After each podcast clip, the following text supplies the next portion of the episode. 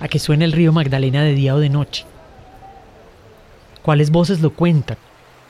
¿Qué relatos se entrelazan en su historia? ¿Cuáles desafíos navegan por sus aguas? El Banco de la República se hizo estas preguntas e invitó a participar a cuatro productores de podcast a entrelazar experiencias, narrar el río y producir Cuando el río suena, un podcast que nos lleva por un viaje sonoro a lo largo del río Magdalena para reflexionar sobre los ríos como territorios de vida. Soy Ángela Pérez Mejía, su gerente cultural del Banco de la República, y los invito a escuchar El Magdalena en 16 episodios. No hay uno malo, no se los pierdan. En este episodio de Cuando el río suena, escucharemos El río que esculpimos, producida por Sillón Estudios. Entender la geografía del río Magdalena es mucho más que la comprensión de mapas y cartas. Es entender un conjunto de memorias y de sitios habitados por el ser humano junto a la naturaleza. Escucharemos historias que han forjado los territorios a lo largo del río Magdalena. Episodio 2. Navegar es conquistar.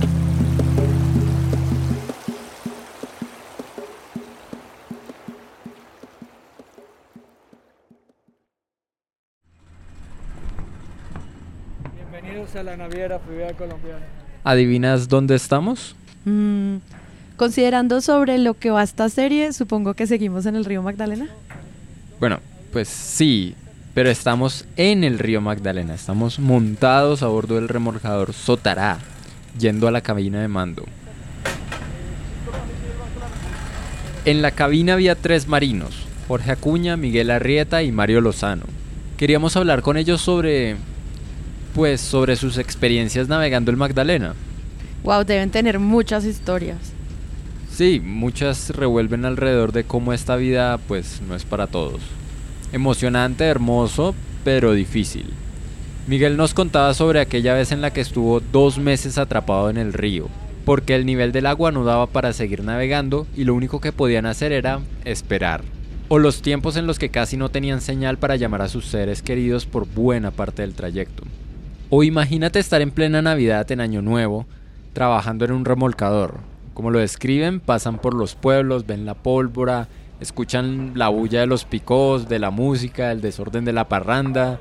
Y ellos siguen navegando. Sí, en el barco no hay mucha celebración. Todo lo que pueden hacer los tripulantes es esperar Pero la, la comida que- de- navideña que le den a uno y después veamos. Una comida que le hacen especial que manda la empresa, que los cocineros le hacen a uno. Hacen tortas, hacen buñuelos, un arroz trifásico, así, este, este, costillita de cerdo. Y después de eso no hay más. Si tienes tiempo, Y si hay señal, llamas a tu familia. Una breve videollamada antes de dormir. Porque recuerda que tienes un turno más adelante. El remolcador no se maneja solo.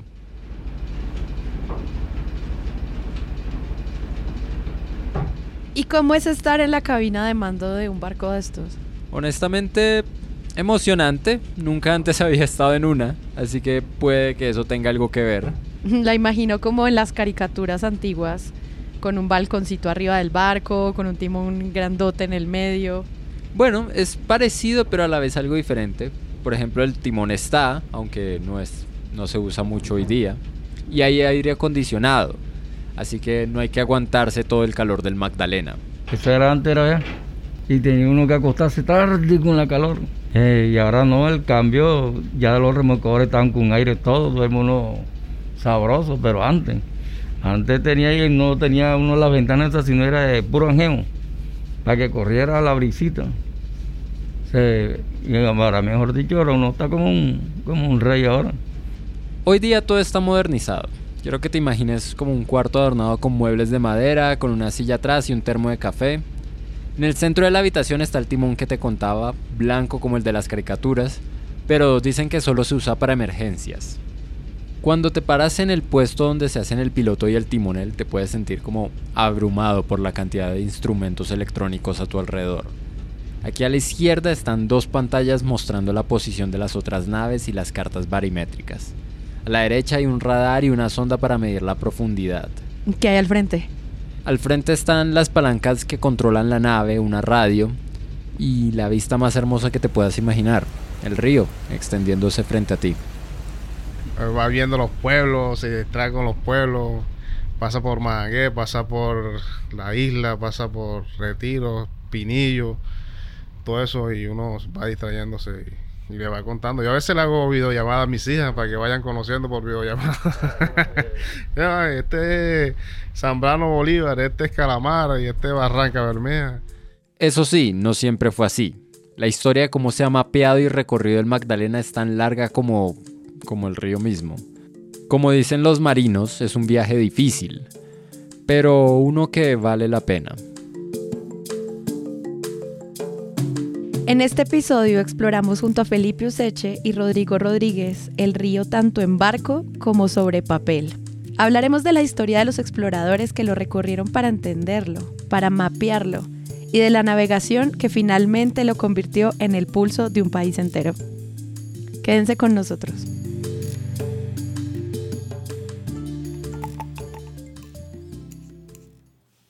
Entre la provincia de Santa Marta y la de Cartagena está un río que divide estas dichas dos provincias que llaman el río de la Magdalena, y por nombre más conocido llamado comúnmente el río Grande, porque la verdad lo es harto, tanto que con el ímpetu y furia que trae a la boca rompe por la mar y se coge agua dulce una lengua dentro, por aquel paraje.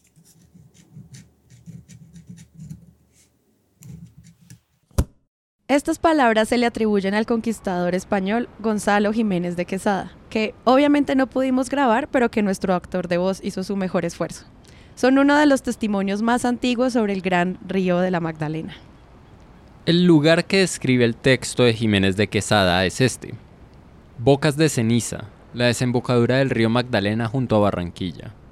Hoy día es el punto en el que los residuos que trae el cauce son recogidos por gaviotas donde el olor terroso del río se mezcla con la sal del mar. El lugar donde termina o empieza el Magdalena dependiendo de la perspectiva, y que hasta hace unos años, antes de construirse el malecón del río, Barranquilla más o menos se negaba a ver. Todavía se siente distante con los edificios a lo lejos. Es un poco como se siente hoy día, con un país que ha relegado el Magdalena al fondo de la lista, pero ya llegaremos a eso. No es loco pensar que cuando Jiménez de Quesada escribió estas palabras, lo que vio en este gran y furioso río fue una oportunidad. Una entrada al interior de una tierra de riquezas. No por nada llevó sus bergantines río arriba, hasta lo que hoy es Barranca Bermeja. Y para que los españoles pudieran explotarlo, recorrerlo, necesitaban entenderlo. Cartografiar un territorio es controlarlo, es dominarlo, los ríos son una de las primeras obsesiones de los exploradores y pioneros de América porque son las primeras rutas naturales, los conductos y corredores de las civilizaciones. Obviamente los españoles no fueron la excepción. Como nos cuenta nuestro historiador y geógrafo de planta y compañero de aventuras, Felipe Useche, lo que hay que entender es que ese encuentro con el Nuevo Mundo, en términos de la cartografía, transformó profundamente lo que llamamos los mapas, al punto que incluso ese fenómeno de tener mapas actualizados, de tener mapas para recorrer un territorio, para viajar por él, para hacer cosas en él, es un fenómeno moderno que comienza a consolidarse solo en el siglo XVI y XVII. Ah, hablando en específico del río Magdalena, sí hay unos varios como casos tempranos donde el río aparece en mapas. No, no le sirvieron a la gente para navegar el río en ese momento, pero posteriormente sí se volvieron como esos primeros hitos que luego permitieron pues construir una cartografía más precisa, más actualizada, que ya sí se configura como en esa utilidad que hoy en día le damos a la cartografía. El del Islario General de todas las islas del mundo, de Alonso de Santa Cruz de 1545, donde se divide a Cartagena y Santa Marta y aparece el río por primera vez. Ese es como el, el ejemplo más temprano pero el que se considera oficialmente como el primer mapa del río Magdalena aparece en la Carta Coreográfica de 1570, mismo padrón real del Imperio Español, que construyeron como una gran cartografía del Nuevo Mundo, que en términos prácticos no le sirve mucho a la persona que, que está andando por ese territorio. No solo por la escala, porque suelen ser muy grandes, sino porque no tiene información útil. Y en ese sentido hay otro tipo de cartografía que sí era más útil, que se llama las cartas de marear que contenían, sobre todo para los marineros, información de las profundidades y de las costas. El problema es que en esa época esa información era privilegiada y secreta, al punto que incluso eh, hay instancias de cartas de marear o, testimonios sobre, sobre estas cartas de marear que tenían pesos de plomo en los barcos. Entonces, lo que se cree es que esos, esos pesos de plomo eran para si un barco era capturado por un enemigo o por un pirata, el capitán podía coger rápidamente esos mapas y lanzarlos al mar e impedir que esa información llegara a manos de rivales y enemigos del, imperio español, porque era información pues privilegiada que solo podía llegar y acumularse en, Sevilla, en manos del cosmógrafo y del piloto mayor, que eran los que tenían encargado como ese gran proyecto de recopilar toda la información sobre ese, sobre ese nuevo mundo y acumularla. Es posible que existieran más mapas y nunca lo sepamos. España imponía muchas restricciones en el tema de la cartografía de lo que llamaban el Nuevo Mundo. La impresión de mapas era prohibida a menos que le hicieran las instituciones designadas, y las copias solo se repartían entre algunos capitanes muy particulares de la Real Armada. Eso sin sumar los que se habrían perdido, hundidos en ataques de flotas enemigas. Con esto en mente, es lógico suponer que buena parte de los mapas que produjeron en ese entonces los españoles mm, se perdieron para siempre. Y una buena parte de esos mapas pudo haber sido de esta cuenca, el gran río de la Magdalena, vital para la conquista de la Nueva Granada.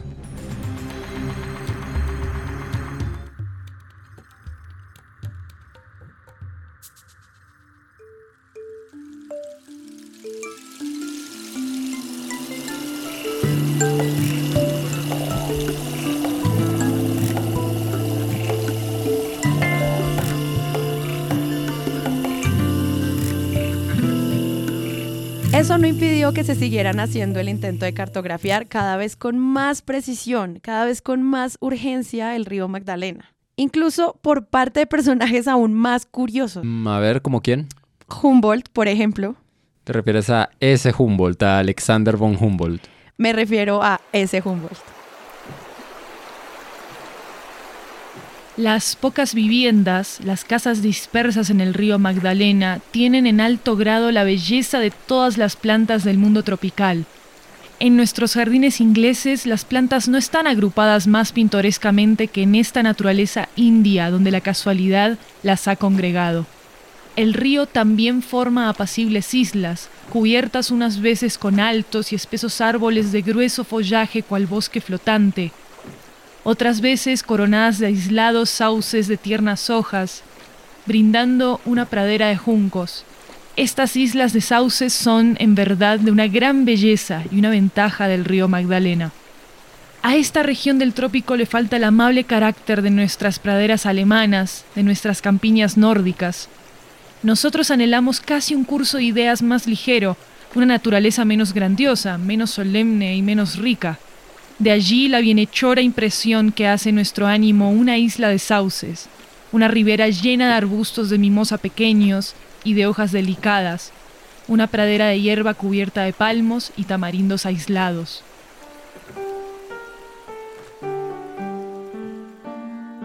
Bueno, ¿cómo te pareció mi actriz de voz que traje para que hiciera de alemán Alexander von Humboldt? Creo que Humboldt habría probado. Pero bueno, ¿cómo es la historia entonces? Bueno, Va más o menos así. Y voy a poner mi voz más académica, ¿ok? El 29 de marzo de 1801, el naturalista alemán Alexander von Humboldt llegó a Cartagena junto a su colega Aimé Bonpland.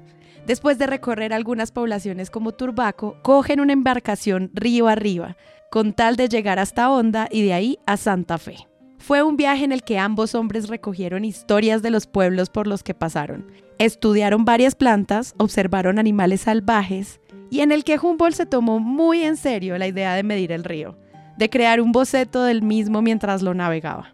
Lo que estamos escuchando son extractos de su diario de aquella época viajando por el río Magdalena. Hay anotaciones sobre las características del caudal mismo, el río Magdalena es un torrente, un raudal que ha labrado su lecho profundo en ángulo recto respecto a la cordillera. Tiene un lecho más estrecho y por lo tanto más rico en agua. En el río Magdalena, cuya dirección es sur-norte, nunca sopla la brisa. Durante todo el año hay que impulsarse corriente arriba con la palanca. El comercio y los bienes que circulaban por el río. Todos los productos de fábrica, el país mismo no elabora nada, vino, aceite, que necesitan Santa Fe, Popayán y en parte también Chocó, son importados a través del Río Grande. Escribió también sobre el champán en el que viajó desde Barranca Nueva hasta Honda y las dificultades para navegar. La dificultad de la navegación por el río Magdalena se debe a, primero, la falta de agua del dique de Maates, segundo, la falta de recursos arriba de Vadillo, donde no hay hombres en 80 leguas a pesar de que podrían fundarse pueblos fácilmente. Tercero, la incomodidad de los champanes que fueron imitados a los indios, cajas cuadras con dos puntas que prestan una desmesurada resistencia al agua. Botes en forma redondeada navegan más rápido, aunque comúnmente les adjudican una tripulación menor. Paréntesis sobre los champanes. Si no quedó claro, esta es una embarcación larga, con un toldo de palmera en el medio, un techo desde el cual con ramas largas los navegantes impulsan el barco. Es una combinación que hicieron los españoles del zampán chino con las piraguas indígenas, una nave que les permitiría comunicar el país a través del Magdalena cuando tantas otras embarcaciones no pudieron hacerlo. Exacto. Y Humboldt escribió incluso sobre por qué sus apreciaciones del Magdalena son tan injustas como dice él. El panorama del río es grandioso y majestuoso, aun cuando desde allí la mirada solo abarca un brazo del mismo. Pero esto no puede asombrar a nadie que esté acostumbrado a la grandeza del Orinoco, del Guaviare y del Guainía.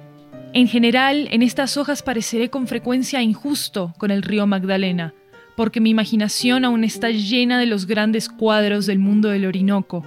Uno debería dejar siempre para el final lo más grandioso.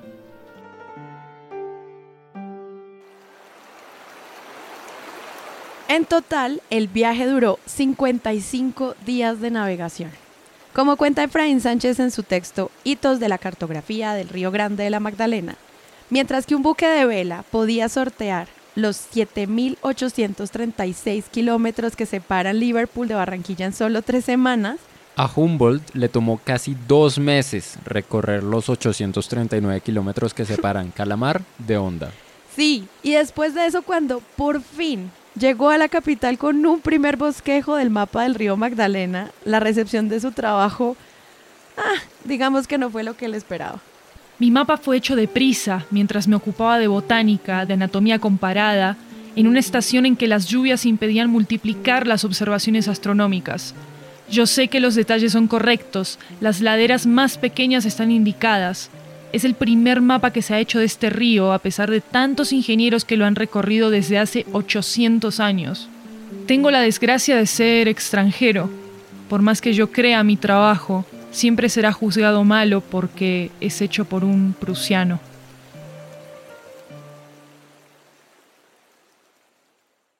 Pero pese a la poca confianza en su trabajo, el mapa de Humboldt y otros subsecuentes que fueron publicados y editados hasta 1830 son reconocidos como uno de los primeros esfuerzos por cartografiar con real precisión este río navegable.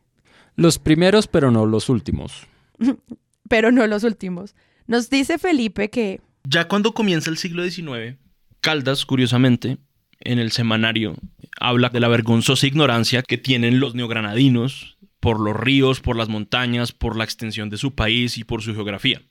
Y más o menos exhorta a que esa sea una de las primeras, si no la primera misión de un Estado eh, independiente, que sea emprender ese conocimiento del territorio. ¿Con qué intención? Pues con la intención de explotarlo, de saber qué recursos hay, qué personas hay y qué tan grande es.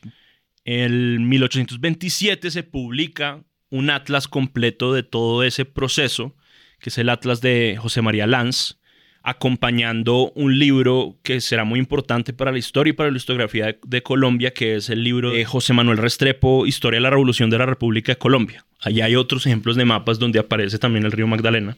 Ya después, hasta 1847, hay un mapa de la República de la Nueva Granada que se le dedica a Humboldt y también a el mismo que hizo ese mapa, que es Joaquín Acosta, un coronel, hace un mapa del río Magdalena para que le sirva a los viajeros de vapores de la, de la época.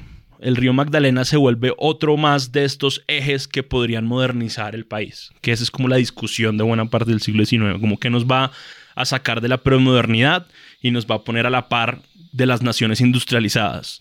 Y Para algunos era el ferrocarril, para algunos era el oro, para algunos era la, la industria textil. Hay muchas, muchas opciones y el río Magdalena fue una de esas. Pero implicaba justamente no solo conocerlo a fondo, sino transformarlo y hacerle intervenciones de ingeniería que permitieran que fuera como navegable en toda su extensión de manera constante y continua durante todo el año para poder convertir en una vía pues comercial. El problema es que el río pues el río Magdalena como nos han dicho en otras ocasiones, es muy desobediente. Podríamos decir que esa época dorada de la navegación del río empezó en por ahí en 1823, poco después de la independencia. Este fue el año en el que llegó el primer barco de vapor al Magdalena, el Fidelidad, y con él la navegación avanzó a una etapa industrial. Atrás quedaron los días de los champanes y los bongos.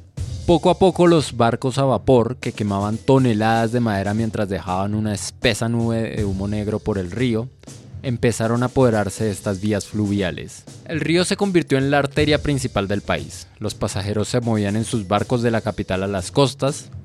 Sus silbatos vaticinaban la llegada de correspondencia lejana, de inventos y modas desde Europa, de equipos que traían la modernidad a Colombia. Toneladas y toneladas de mercancías se movían cada año. Tal era la importancia económica y política del río que fue el escenario de una de las primeras batallas de la Guerra de los Mil Días, la batalla de los obispos, con vapores y revolucionarios armados hasta los dientes.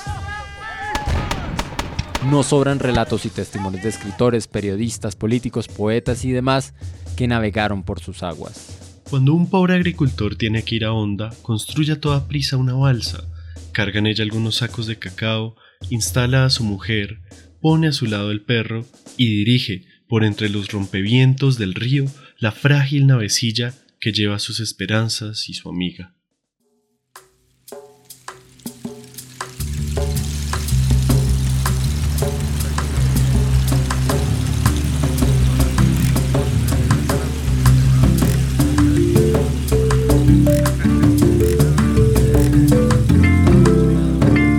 Pero luego, a mediados del siglo XX... ¿Qué pasó? Bueno, para no alargar el cuento, el fortalecimiento de las vías terrestres para el transporte de carga y el auge de la aviación para el transporte de pasajeros fueron relegando la navegabilidad del Magdalena poco a poco. No solo las navieras perdieron fuerza, sino que el río mismo se vio descuidado. Cuando antes había toda una industria naviera desde las costas de Barranquilla y Cartagena hasta Puerto Salgar, a unos cuantos kilómetros de la capital colombiana, ahora la falta de inversión hizo de muchos muelles obsoletos y la sedimentación que hace de la profundidad del río tan variable empezó a dañar las vías río arriba, por así decirlo. Hoy día la mayoría de los remolcadores solo llegan hasta Barranca Bermeja, y eso, no sin algo de dificultad, con los puertos necesitando dragado constante, con la sedimentación de la tierra y las estaciones haciendo bastante difícil la navegación a lo largo de la cuenca.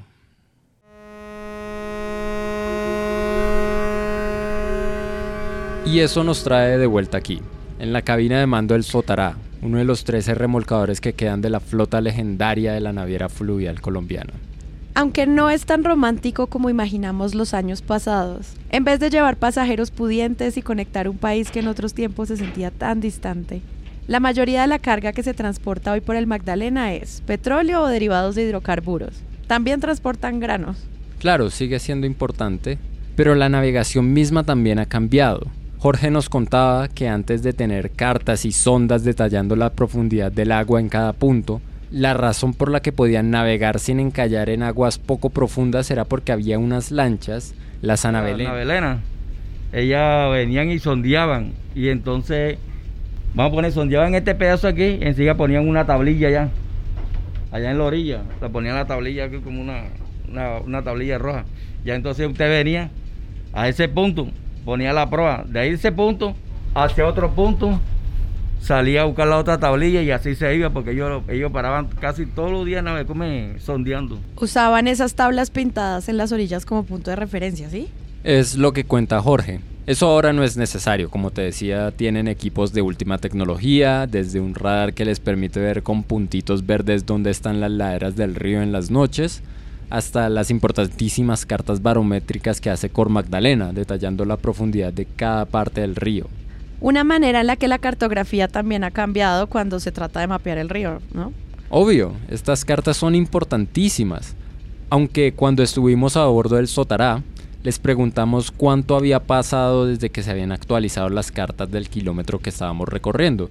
Y dijeron, era de hace 10 meses. Imagínate, preguntamos entonces si en un río que cambia tanto con las temporadas, con tan altos niveles de sedimentación, la realidad que retrataban esas medidas pudo haber cambiado después de tanto tiempo.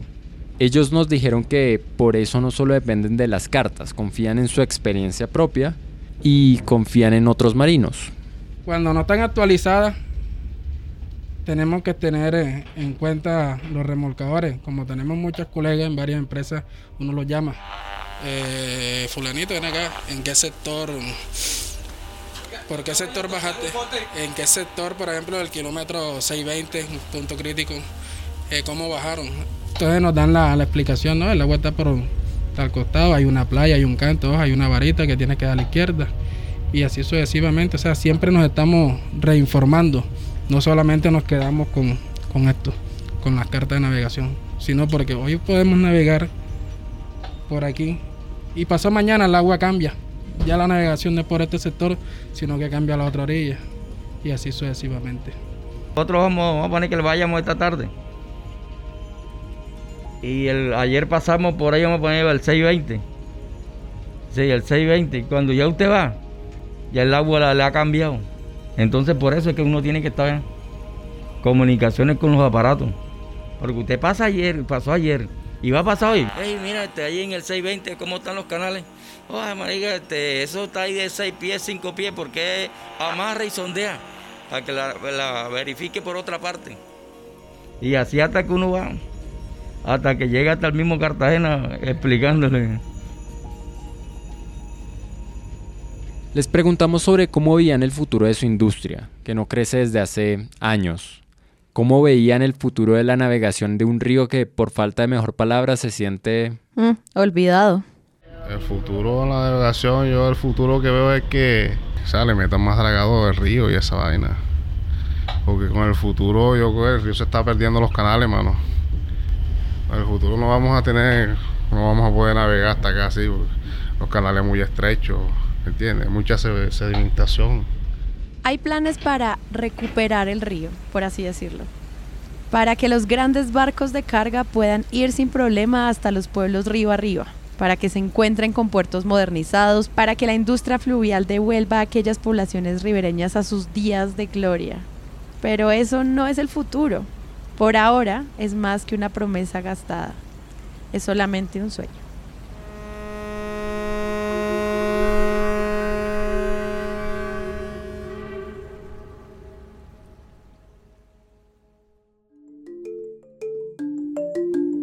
Esperamos que hayan disfrutado de este capítulo de El río que esculpimos, un episodio de la serie Cuando el río suena, un podcast traído a ustedes por el Banco de la República.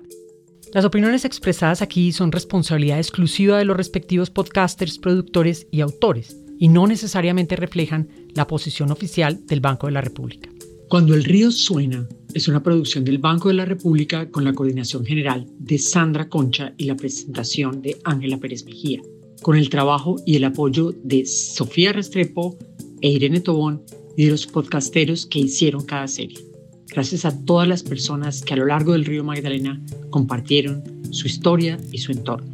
La producción del río que esculpimos es de Sillón Estudios. La conducción es de Sara Trejos y Rodrigo Rodríguez. El guion es de Rodrigo Rodríguez. El fact-checking es de Felipe Useche. El tema original es de Alejandro Jaramillo. La edición es de Alejandro Jaramillo y de Rodrigo Rodríguez. La producción es de Sara Trejos y Paula Villán. Queremos agradecer a Sebastián Rojas, a Maru Lombardo y a Felipe Useche por prestarnos su voz para las recreaciones y lecturas de los testimonios de personajes históricos. También agradecemos a la Naviera Fluvial Colombiana, a sus navegantes y a sus pilotos, a la Asociación Cabildo Verde en Sabana de Torres, al concejal Jorge Lara en Salamina y al Cuerpo de Bomberos Voluntarios de Salamina, a la Sociedad Portuaria de Barranca Bermeja, a los profesores e historiadores Frank Hall y Javier Cassiani, a Germán Bayona por revisar los datos y asesorarnos con los guiones, y a todas las personas que compartieron sus historias para este podcast. Gracias por escucharnos. Los invitamos a escuchar la serie completa de Cuando el río suena, una producción del Banco de la República dentro del proyecto El río Territorios Posibles. Encuentre toda la información en las notas del episodio.